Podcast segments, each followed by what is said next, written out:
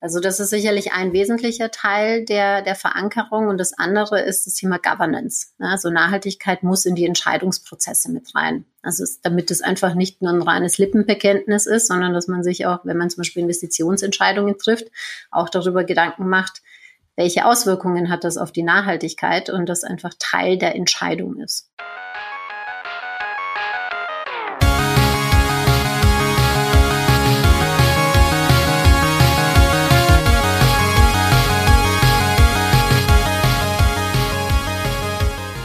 Herzlich willkommen zum Digital Pacemaker Podcast mit Uli Irnig und mit mir, Markus Kuckertz. Heute sprechen wir über die Gründe, warum echte Nachhaltigkeit eine umfassende Transformation von Unternehmen erfordert. Zu Gast haben wir Dr. Natascha Pavlovic-Höck, Principal Director und Head of Telecommunications bei der Managementberatung Horvath und Partner. Schön, dass du heute bei uns bist, Natascha. Herzlichen Dank für die Einladung. Ich freue mich, heute in dieser Runde dabei zu sein.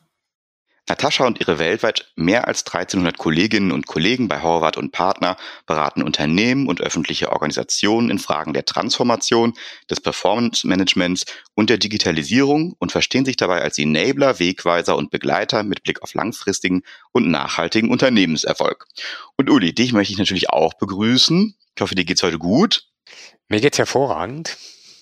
Und zwar reden wir heute über das Thema Nachhaltigkeit. Und da würde mich natürlich interessieren, welche Aktivität eines Unternehmens dich eigentlich zuletzt besonders beeindruckt hat in dem Gebiet. Ich glaube, Nachhaltigkeit ist ja was, äh, wo wirklich alle mitarbeiten, ja, und es ist quasi so eine Ende-zu-Ende-Kette.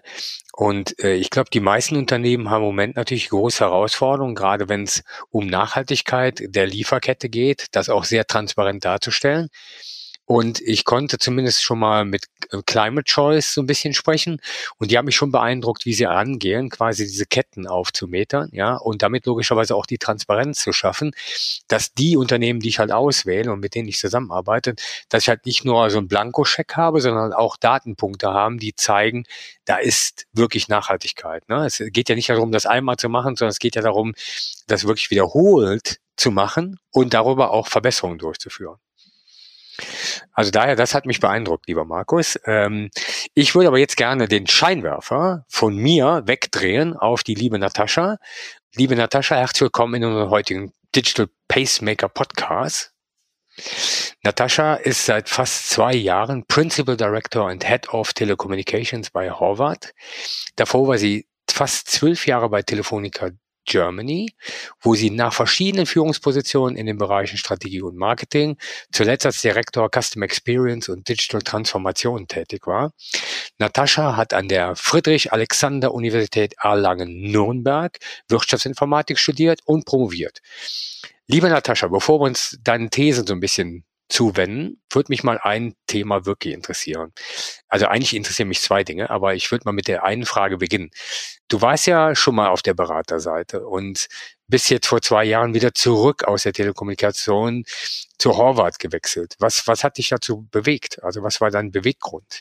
Also es gab viele, aber tatsächlich ausschlaggebend waren zwei Punkte. Das eine ist wieder den Blick breiter zu haben und weiter zu öffnen. Also du hast ja vorhin auch gesagt, äh, was ich äh, früher gemacht habe, wo ich meine Schwerpunkte hatte in der Beratung und vor allem jetzt in meiner Industry-Verantwortung habe ich zum einen die Möglichkeit, nicht mehr nur in ein Unternehmen tiefer reinzublicken, sondern in mehrere ähm, Telco-Unternehmen. Zum einen und natürlich ist das Themenspektrum auch deutlich breiter, wie zum Beispiel das Thema Nachhaltigkeit, äh, über das wir heute auch sprechen. Und das hat mich auf jeden Fall gereizt. Und der andere Punkt ist die Flexibilität, die ich in meinem jetzigen Job habe das waren so die Punkte, die entscheidend für mich waren. Vielen Dank fürs Teilen und natürlich interessiert mich natürlich auch deine Erfahrung im, im Global Woman Network. Da würde mich mal so ein bisschen interessieren, wenn du jetzt mal so, du hast ja verschiedene Unternehmensperspektiven auch eingenommen ich war heute nochmal auf so einer Konferenz für Cyber Security und da war Diversity noch, ähm, ich würde mal sagen, sehr unterrepräsentativ, ja. Und gerade wenn du über Nachhaltigkeit sprichst, ne, finde ich ja gerade, dass diverse Teams da eine entscheidende Rolle spielen. Und was müssen denn eigentlich Technologie und Unternehmen lernen, um halt noch mehr Frauen für gerade Technologie zu begeistern? Also zum einen würde ich schon sagen, wir sind auf einem guten Weg. Ja? Du sagst ja, es ist schon unterrepräsentiert, ja.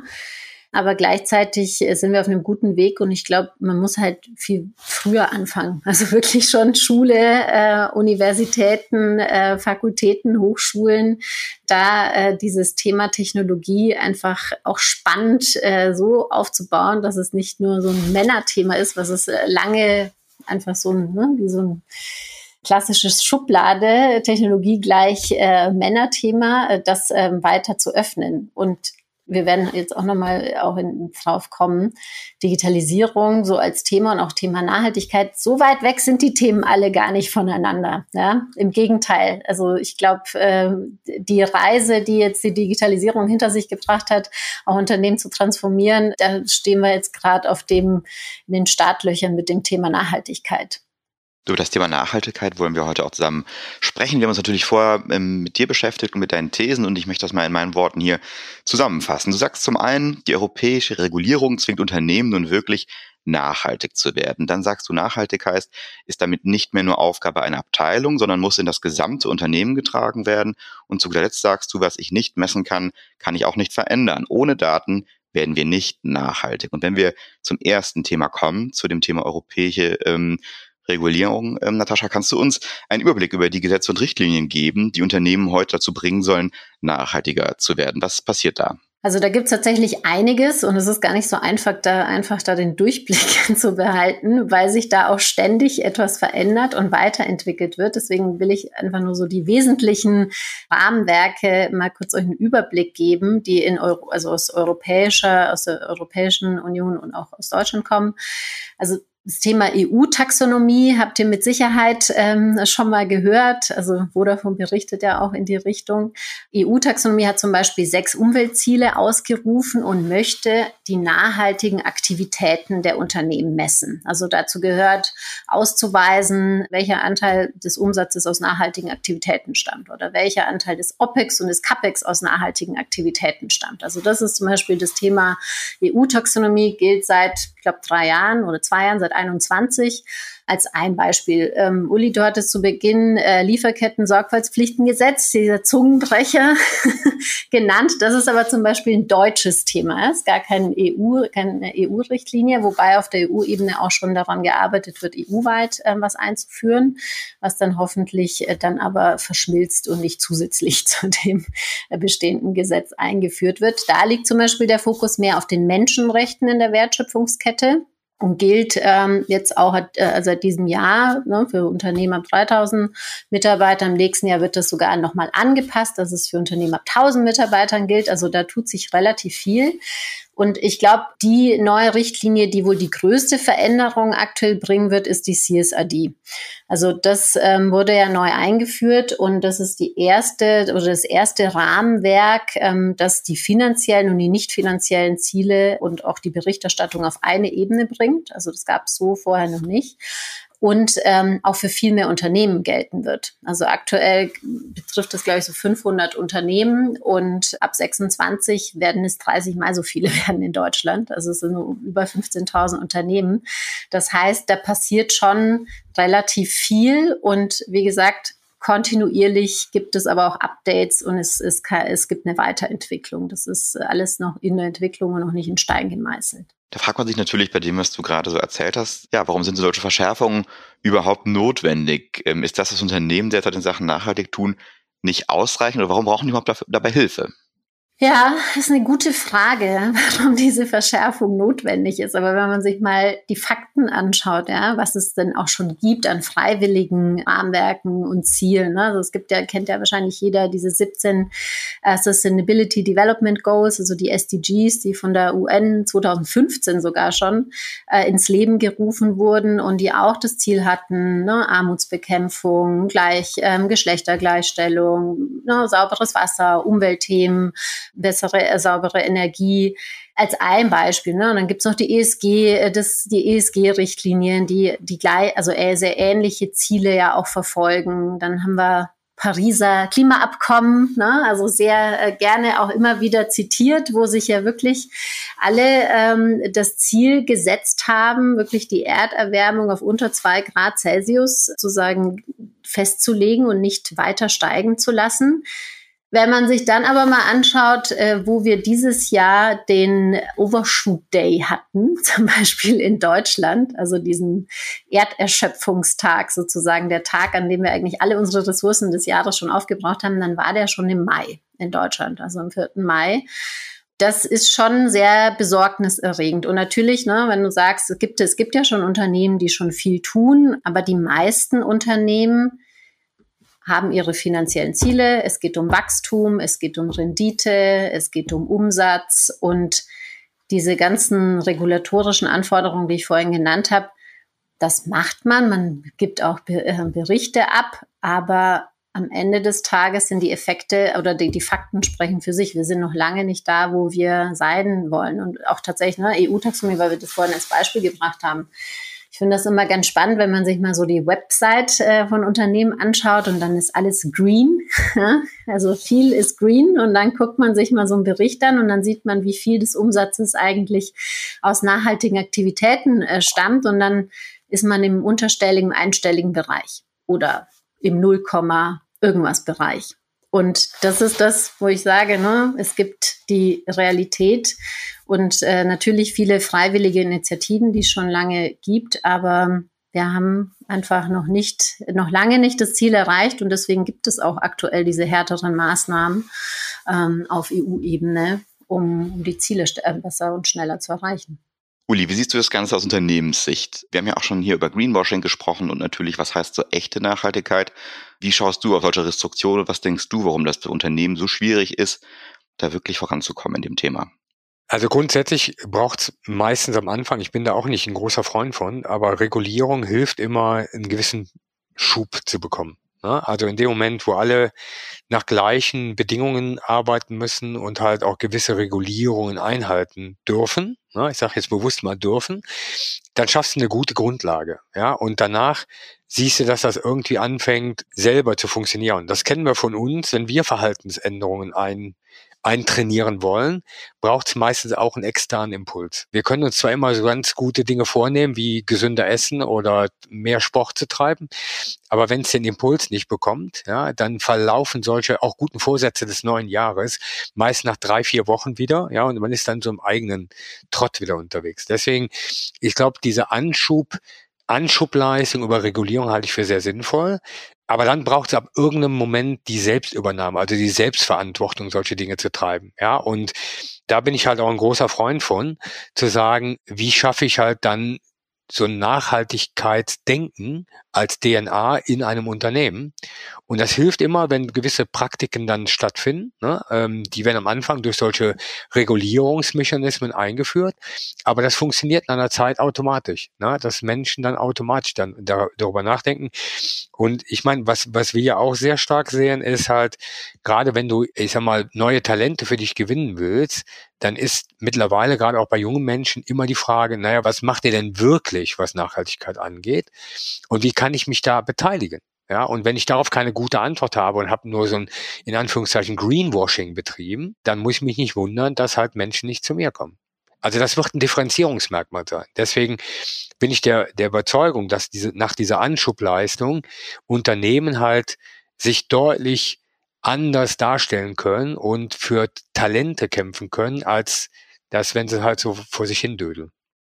Natascha, glaubst du denn, dass diese Regelungen, von denen du eben gesprochen hast, für Unternehmen schon ausreichen und dass es damit getan ist, oder glaubst du, da kommt noch mehr? Oder was wären denn vielleicht auch zielsichere Dinge, die man noch zusätzlich festlegen könnte?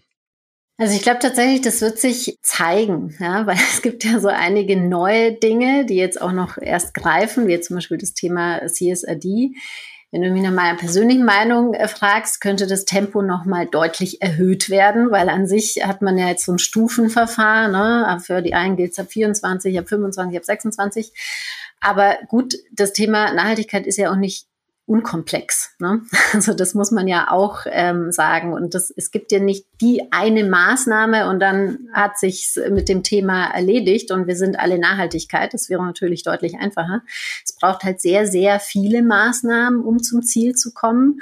Und auch, ich meine, der Report an sich ist am Ende des Tages hat der auch noch nichts verändert. Ja, der ist zwar auch sehr aufwendig, aber dann hat man den Status quo erfasst. Okay, dann ist man aber auch noch nicht nachhaltig. Und es gibt schon noch einige Baustellen, wenn du sagst, ne, weitere Restriktionen oder Regelungen. Also heute gibt es zum Beispiel recht wenig Branchenspezifika. Ne? Und das ähm, ist manchmal gar nicht so einfach. Und deswegen, das kann schon sein, dass es, oder es wird definitiv Entwicklungen in die Richtung geben, da auch nochmal stärker auf die Branchen einzugehen. Ob das dann nachher Restriktionen sind, sei mal dahingestellt, aber mehr Regulatorik auf jeden Fall. Tatsächlich, ich vergleiche das Thema, das hatte ich eingangs schon mal gesagt, Nachhaltigkeit schon ein Stück weit mit dem Thema Digitalisierung. Manchmal braucht es halt am Anfang so einen kleinen Nukleus, mit dem man beginnt sei es eine Digitalisierungsabteilung oder Use Cases oder dann auch irgendwann CDO, um gewisse Themen anzuschieben, ja, um zu sehen, okay, was ist der Mehrwert, wie kann ich zum Beispiel Nachhaltigkeit auch ins Geschäftsmodell integrieren und das dauert einfach seine Zeit, bis da Nachhaltigkeit diffundiert ist in alle Unternehmensbereiche. Da kommen wir dann noch hin. Ja. Aber tatsächlich sehe ich noch eine weitere Herausforderung beim Thema Nachhaltigkeit, das jetzt bei der Digitalisierung nicht äh, zwingend der Fall ist. Und zwar, wir haben ja sehr viel über EU-Richtlinien gesprochen und Deutschland, aber es gibt halt die Herausforderung, dass wir in vielen, also ne, vor allem wenn wir über Scope 3 sprechen, in vielen Themen abhängen von China, von USA. Und da ist der Hebel natürlich durchaus eingeschränkt, ja, den wir haben aus der EU und aus Deutschland. Deswegen hoffe ich tatsächlich auch sogar, dass es in diese Richtung noch weitere Entwicklungen geben wird, ja, damit man da natürlich auch über die Landesgrenzen hinaus einen deutlich größeren Hebel erzielen kann, weil Nachhaltigkeit endet ja jetzt nicht an irgendeiner Landesgrenze, sondern betrifft ja die ganze Welt. Und das ist natürlich auch nicht immer böse Absicht von Unternehmen. Das ist genauso wie wir uns natürlich auch immer wieder unsere Customer Journeys anschauen, um zu schauen, okay, wo gibt's denn vielleicht Dinge, wo wir das Vertrauen zu unseren Kunden beschädigen. Zuletzt hat man gehört, die Bundesregierung wäre ja sogar in der Lage, ganze Haushaltslöcher zu stopfen, wenn man einfach mal diese ganze Liste aller klimaschädlichen Maßnahmen nimmt und die Subventionen, die da reinlaufen und ähm, das dann eben einsparen würde. Ähm, aber die goldene Frage bleibt natürlich trotzdem, ja, wie verankert man dann das Thema Nachhaltigkeit im gesamten Unternehmen? Das ist eben angesprochen, dass das so ein bisschen der Schlüssel ist. Was habt ihr da für Ideen? Welche Ansätze habt ihr da? Wir sehen aktuell, der Startpunkt ist unterschiedlich, ne, je nach Unternehmen. Die viele fangen, nehmen natürlich jetzt CSRD als zum Anlass, um so eine doppel, doppelte Wesentlichkeitsanalyse zum Beispiel durchzuführen, um zu identifizieren, wo sind denn die größten Handlungsfelder und dann zu überlegen, wie muss ich jetzt meine Strategie anpassen und welche Maßnahmen muss ich entwickeln. Manche Unternehmen haben schon eine Nachhaltigkeitsstrategie. Da ist eher das Ziel, Maßnahmen zu entwickeln, um auch die Ziele zu erreichen.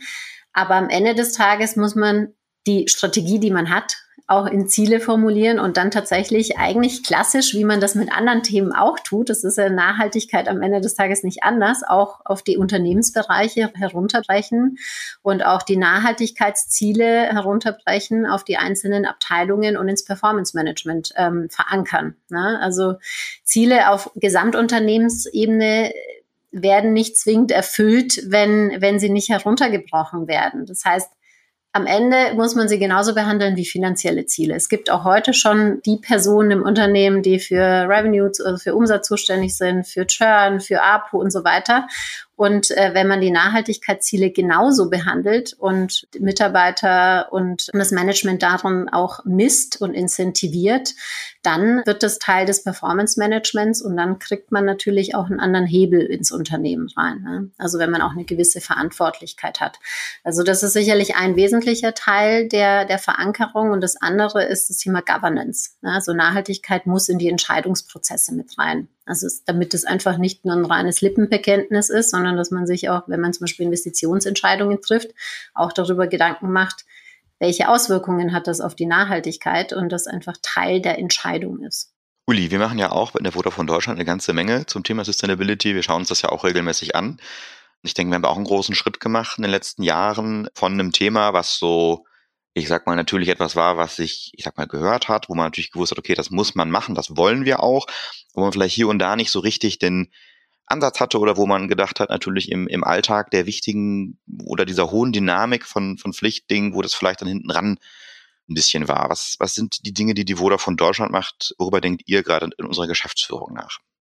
Also grundsätzlich glaube ich, ist ja, wenn du über Nachhaltigkeit nachdenkst, ne, die Beteiligung, wenn möglich, aller. Ne? So, das heißt nicht nur der Geschäftsführung und eines ESG-Beauftragten oder Beauftragten, sondern wirklich alle. Also wie kann man das zusammen so ein bisschen als Sport entwickeln? Und so haben wir auch angefangen, also bewusst ein paar Hackathons zu machen, um zu sagen, wie können wir gewisse Dinge besser machen? Wie können wir aus verschiedenen Ideen die aufgreifen, um damit logischerweise A, unser Klima Ziel zu erreichen, ne? also gerade Neutralität, das ist natürlich ein wichtiges Ding für uns. Ne?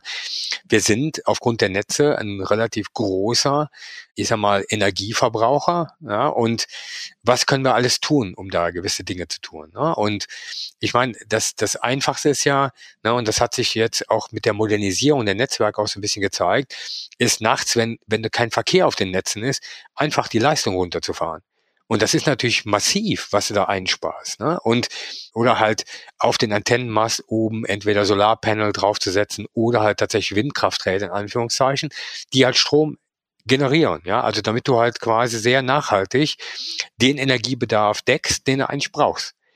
Äh, und das ist für mich nach wie vor der Anfang. Ne? Also dann guckst du irgendwann auf deine Lieferketten. Das hat auch einen gewissen, gewissen Anspruch. Aber ich finde, das vorzuleben und diese Beispiele zu zeigen und den Menschen daran teilhaben zu lassen. Ne? Du kannst dich erinnern, wir haben dann eine Aktion mit allen Mitarbeitern und Mitarbeitern zu fahren, wie können wir Plastik reduzieren, wiederverwertbare Becher nutzen. Ich meine, das sind alles so kleine Dinge, aber diese kleinen Dinge machen den Unterschied. Ja, dass du halt auch für dich das Gefühl bekommst, du kannst auch einen Beitrag dazu leisten. Und ich glaube, das ist halt genau der Impuls, den es braucht. Also zum einen braucht es den, Ton der Geschäftsführung, die sagt, das ist uns wichtig und das leben wir halt auch vor. Und gleichzeitig gibt es natürlich ein paar Mechanismen, die eingeführt werden. Ne? Also guck dir zum Beispiel Projekte, die wir freigeben, wo wir Kapital für ausgeben, die haben immer ein Nachhaltigkeitsbewertungscluster. Also hilft uns das wirklich in unseren Nachhaltigkeitszielen? Ja oder nein? Und wenn nein, hat schon eine geringe Chance, im Prinzip durchzukommen. Das sind so kleine Dinge, die jedes Unternehmen machen kann. Die Reise hat gerade angefangen aus meiner Sicht, weil ich meine, wir reden auch sehr viel über moderne Technologien. Ne? Da, da schlägt auch mein Herz höher. Aber wenn wir über Blockchain oder Generative AI nachdenken, das braucht ganz schön viel Energie. ja, und da haben wir noch keine gute Antworten drauf. Also ich glaube, da gibt es schon noch ein paar Fragen, die nicht beantwortet sind. Und deswegen gilt es halt jetzt, all die Dinge zu machen, worauf wir schon Antworten haben, aber gleichzeitig die Diversität im Unternehmen zu nutzen, nochmal auch Antworten zu finden, die wir noch nicht haben. Das können wir jetzt vielleicht einfach auch gerade mal genauso angehen. Natascha, jetzt haben wir hier quasi sozusagen einen sehr motivierten Kunden, der gerade dir mal erzählt hat, ne, wir, wir wollen ja eigentlich, wir machen ja schon ganz viel, wir haben ja viele kleine Sachen, aber wir haben das Gefühl, das reicht nicht. So, und dann kommt dann Horvath rein. Wie, wie läuft denn das dann so ab, wenn ihr dann in so große Konzerne ähm, kommt, die natürlich denken, ja, haben ja schon alles probiert und wissen ja auch nicht, was macht ihr dann? Wie geht ihr dann vor? Wie helft ihr denen im Thema Nachhaltigkeit? Tatsächlich im ersten Schritt müssen wir uns einen Überblick verschaffen. Das heißt, ne, dann gibt es erstmal ein Assessment und äh, dann schauen wir uns natürlich an. Ne? Also, ah, wie sind eure Ziele? Welche Maßnahmen habt ihr da? Und dann gehen wir so einen Rat durch und sagen, okay, ist es Teil, ist es schon im Performance Management verankert? Ist es in der Organisation verankert? Ist es in den Menschen verankert oder in der Mannschaft besser gesagt verankert, um alle Hebel, die da sind, auch bestmöglich zu nutzen. Und natürlich auch das Thema Digitalisierung. Also da hast du jetzt, äh, Uli, auch gesagt, ja, kostet Energie, aber gleichzeitig haben wir hier auch Möglichkeiten, die sich positiv auswirken und all das sozusagen zu eruieren, um zu sehen, wo steht das Unternehmen. Und dann wenn wir wissen, okay, wo ist sozusagen das Potenzial noch am größten, um, den, äh, um, um das Thema Nachhaltigkeit voranzutreiben, dann fokussieren wir uns darauf. Und das kann wirklich sehr unterschiedlich sein. Ne? Also es kann Unternehmen geben, die haben schon viele Maßnahmen, aber hm, die Mannschaft macht noch nicht so wirklich mit. Oder es gibt welche, die haben sich sehr hohe Ziele gesetzt.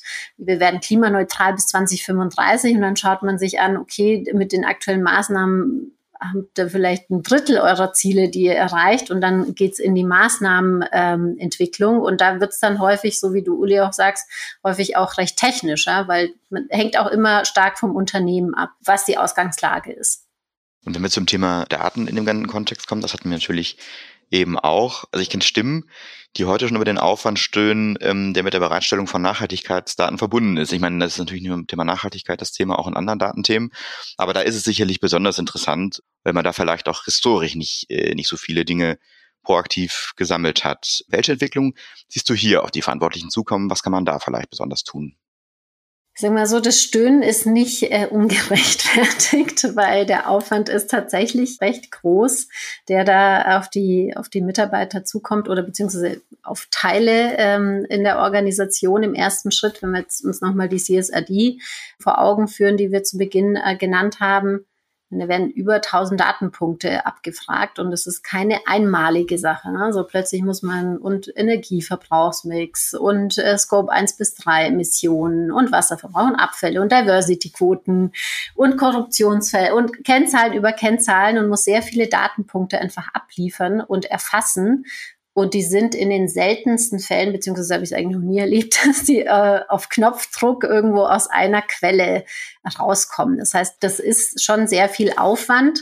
Und im ersten Schritt, wen trifft es? trifft die Nachhaltigkeitsabteilungen, wenn es diese gibt, ja, aber auch natürlich die Finanz- und Controlling-Abteilungen, weil da natürlich auch die Daten ja auch ähm, zur Verfügung stehen. Weil ne, das Berichtswesen wird erweitert. Das heißt, das ist das, was auch auf, äh, auf die Mitarbeiter und auf die Abteilungen da hinzukommt. Plötzlich werden ja auch neue Kennzahlen, neue Metriken erfasst. Ne? Also CO2-Emissionen ist jetzt äh, keine Umsatzzahl ja? oder Diversity-Quoten oder auch äh, andere soziale Auswirkungen. Das heißt, das Unternehmen muss mehr Daten erfassen, sie müssen mehr Messgrößen, neue Metriken, sie müssen neue Kennzahlen definieren, ähm, sie müssen auch viel mit viel mehr Schnittstellen plötzlich interagieren. Ne? Also Uli hatte ja zu, ähm, auch gesagt, das ist nicht das Thema einer Abteilung, ja, sondern das ist wirklich das Thema äh, Nachhaltigkeit betrifft das gesamte Unternehmen und dementsprechend muss dann der oder diejenigen, die sich des Themas annehmen, auch mit den ganzen Schnittstellen gemeinsam an dem Thema arbeiten. Und was natürlich häufig der Fall ist, also vor allem wenn man auch kleinere Unternehmen sich anschaut, nicht nur große Konzerne, dass das Know-how nicht da ist. Die Skills sind nicht da. Ne? Also wer hat ja eingangs gesagt, es gibt sehr viele regulatorische Anforderungen. Das muss man verstehen. Man muss äh, ständig up-to-date sein, was sich da tut und was angefordert wird.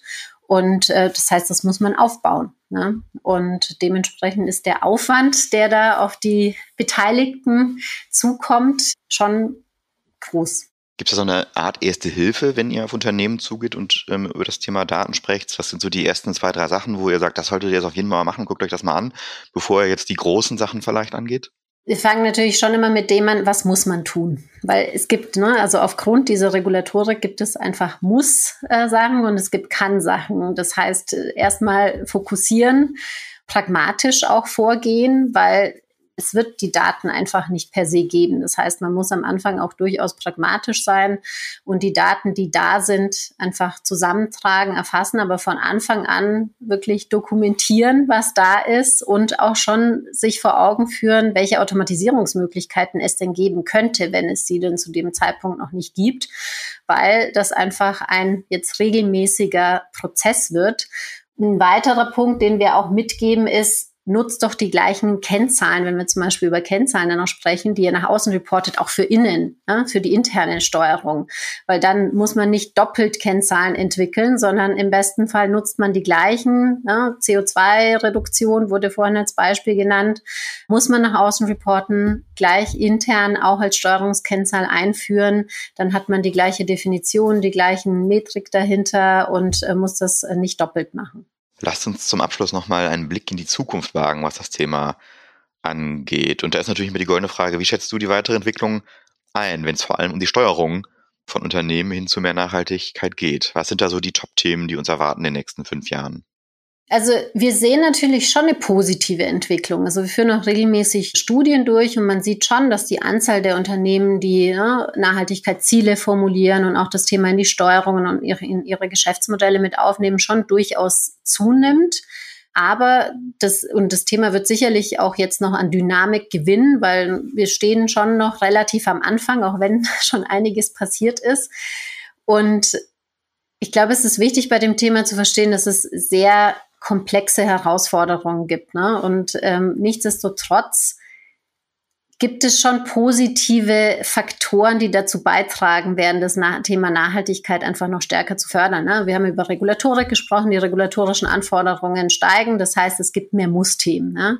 Das gesellschaftliche Bewusstsein steigt aber auch für das Thema, ne? also generell Bewusstsein für Umwelt, für Sozialthemen Der Stakeholder-Druck steigt auch. Äh, Uli hat ja vorhin die Mitarbeiter genannt oder die neuen, äh, die Mitarbeitenden, die sich für das Thema interessieren, aber auch Investoren, Lieferanten. All das sind Stakeholder, für die das Thema Nachhaltigkeit einfach an Bedeutung gewinnt und für Unternehmen auch das Thema Risikomanagement, das Verständnis, dass Umwelt und soziale Risiken sich also wirklich ernsthaft auswirken können, auf, auch negativ auf das Unternehmen, das Bewusstsein dafür steigt. Das heißt, all diese Faktoren tragen natürlich positiv dazu bei, dass das Thema Nachhaltigkeit ernst genommen wird und dass es auch in Angriff genommen wird. Nichtsdestotrotz es ist eine Reise. Ja? Also es ist ein komplexes Thema. Es ist am Ende des Tages ist das Thema Nachhaltigkeit eine Transformation der Unternehmen. Also es bedingt eine, eine Transformation der Unternehmen. Uli, wie siehst du das? Was kommt aus, aus, deiner Sicht auf uns zu? Und was sind vielleicht auch die großen Nüsse, die die Telcos zu knacken haben in der Thematik? Ich meine, die Telcos äh, haben ja alle ihre Klimaziele rausgegeben. Ne? Also ich sag mal, das eigene Unternehmen bis 2030 netto emissionsfrei zu haben und bis 2040 die gesamte Kette netto emissionsfrei zu haben, was ich glaube schon ein sehr ambitioniertes Ziel ist. Auf der anderen Seite sage ich aber, Natascha hat es eben gesagt, ne, wenn wir im Mai eigentlich schon die Ressourcen für das ganze Jahr aufgebraucht haben, na, dann sollte das zum Nachdenken stimmen. Und ich meine, wir können nun nicht mehr wegleugnen, dass wir ein Problem haben. Natürlich kann man das irgendwie wegdenken oder sonst irgendwas, aber wir haben eine, wirklich eine Verpflichtung als, nicht nur als Unternehmen, sondern auch als Gesellschaft, das echt ernst zu nehmen und alles zu tun, was in unserer Macht steht, um dagegen zu drücken, ja, weil wenn wir jetzt nicht langsam anfangen, wirklich auch massiv zu handeln, dann gibt es irgendwann diesen Return-Punkt nicht mehr. Ne? Und, und das, glaube ich, hm, jeder, der Kinder hat ne? und ähm, jeder, der irgendwie sieht, in welchem Zusammenhang Kinder in 10, 20, 30, 40 Jahren aufwachsen, das können wir nicht mehr schönreden. Ja? Und daher finde ich, da gibt es kein Wenn und Aber. Ne? Da gibt es nur Commitment. Ich danke euch beiden. Das war ein sehr spannender Austausch zum Thema Nachhaltigkeit. Ja, wie immer an der Stelle möchte ich euch beiden die Frage stellen, ja, was habt ihr, was habt ihr mitgenommen aus dem Gespräch? Was, was ist euch jetzt besonders in Erinnerung geblieben? Und wir haben eine kleine Tradition, dass der Uli meistens anfängt. Natascha, erstmal vielen Dank für das gesamte Wissen, was du hier preisgegeben hast. Ja, ähm, was hat mich nochmal so ein bisschen zum Nachdenken gebracht, ist halt, du, du sagst es vollkommen richtig, ne? Daten ist ähm, eine Essenz ähm, und eine wichtige Grundlage für das Thema. Und ich glaube, die 80 Prozent sind besser als 50 Prozent und sind besser als 20 Prozent, aber nicht warten, bis die 100 Prozent da sind. Ne? Das ist ja so für die Ingenieure der Zuhörer unter uns wissen, dass für uns immer nur das 100-prozentige gut ist. Ja, aber gerade bei Daten und bei den Datenpunkten, die jetzt da sind, mit dem anfangen, was ich habe, und dann lieber Zuwachs generieren, als zu warten, bis ich irgendwann mal fertig bin. Das wird eh schwierig werden. Also daher mit dem Satz starten, das hast du nochmal sehr schön getriggert, Natascha. Also daher vielen Dank für das. Natascha, wie schaut's bei dir aus? Was nimmst du für dich mit? Also positiv nehme ich tatsächlich mit, äh, dass äh, das gleiche Verständnis herrscht, dass Thema Nachhaltigkeit nicht ein Thema im Unternehmen ist, sondern wirklich das gesamte oder die gesamten Unternehmen betrifft das Commitment einfach extrem wichtig ist und es am Ende des Tages aber auch um die vielen kleinen Dinge geht, die jeder einzelne Mitarbeitende auch dazu beitragen kann und das Bewusstsein dafür auch zu schaffen. Ich glaube, das ist was, was Unternehmen durchaus nach vorne stellen können, dass jeder einzelne äh, Mitarbeiter oder jede einzelne Mitarbeiterin auch wirklich ihren Beitrag dazu leisten können. Zum Abschluss, Natascha, haben wir die kleine Tradition hier, dass wir unserem Gast noch eine Frage stellen, äh, die sich nicht unbedingt auf das Thema bezieht, über das wir gesprochen haben, sondern vielleicht auch eher mit dir als Person verbunden ist oder mit deiner Laufbahn. So, und wir stellen uns vor, äh, vor deiner Universität äh, Erlangen-Nürnberg darfst du dort, wo die Studenten am Haupteingang rein und raus gehen, eine Plakatwand für dich ja, gestalten. Und da ist natürlich die schöne Frage, was würdest du den heutigen Studentinnen und Studenten den Weg geben wollen? Was würde da auf dieser Plakatwand stehen, was, was du freigestalten könntest? Dann würde ich jedem mitgeben wollen, möglichst viel zu sehen, zumindest zu Beginn der Karriere, sich auszuprobieren und äh, in verschiedene Unternehmen reinzuschnuppern, in verschiedene Abteilungen reinzuschauen, Das wäre sicherlich was, was ich äh, jedem Studenten ans Herz legen kann. Aber trotzdem würde ich das Thema Nachhaltigkeit auch äh, jetzt mit der Erfahrung, die ich habe, jedem Studierenden mitgeben, sich vor dem Hintergrund, egal ob jetzt der Fokus auf äh, IT ist oder auf HR oder auf Marketing, immer im Hinterkopf zu haben, wie kann ich eigentlich das Thema Nachhaltigkeit da mit, mit reinbringen? Weil am Ende des Tages muss es überall mit rein. Uli, viel sehen, weiß ich, hast du auch gemacht. Das äh, hättest du wahrscheinlich genau dann so gemacht, oder? Definitiv. Natascha, Diversität im Denken, diese Perspektiven schaffen Diversität. Ne? Und damit geht's eigentlich los. Und je mehr ich divers denken kann, desto schneller kann ich auch auf neue Situationen reagieren. Und das ist ein unfassbares Geschenk, wenn ich in der Lage bin, nicht in Schockstarre zu verfallen, sondern aufgrund meiner verschiedenen Perspektive, also mal neue Lösungen und auch neue Wege zu finden. Also daher, das spricht mich total an. Vielen Dank, Natascha. Magst du unseren Zuhörerinnen und Zuhörern zum Schluss noch sagen, wo sie mehr über dich ähm, erfahren können oder wo sie auch vielleicht mit dir in Kontakt treten können, wenn sie mit dir zum Thema Nachhaltigkeit oder auch zu anderen Themen, denen du dich beschäftigst, sprechen können? Sehr gerne. Also der einfachste Weg ist sicherlich LinkedIn. Also da bin ich zu finden und das ist sicherlich der einfachste und schnellste Weg. Prima, Natascha. Wir danken dir sehr für die Zeit und auch ähm, für die Inspiration, die du heute zum Thema Nachhaltigkeit gegeben hast. Und ja, vielen Dank, dass du heute bei uns zu Gast warst. Herzlichen Dank auch von meiner Seite. Das war der Digital Pacemaker Podcast über die Frage, warum echte Nachhaltigkeit eine umfassende Transformation des Unternehmens erfordert. Zu Gast war Dr. Natascha Pavlovic-Höck, Principal Director und Head of Telecommunications bei Horvath und Partner. Weitere Informationen zur Folge findet ihr wie immer in unseren Show Notes. Und wenn ihr mit uns über die Themen diskutieren wollt, dann kommentiert unsere LinkedIn-Post oder schickt uns einfach eine Nachricht. Der Digital Pacemaker Podcast erscheint alle 14 Tage, dienstags auf Spotify, Apple und überall dort, wo es Podcasts gibt. Klicke jetzt auf Folgen oder Abonnieren, um keine Folge zu verpassen. Viel Spaß und bis bald, euer Uli und Markus. Rock'n'Roll!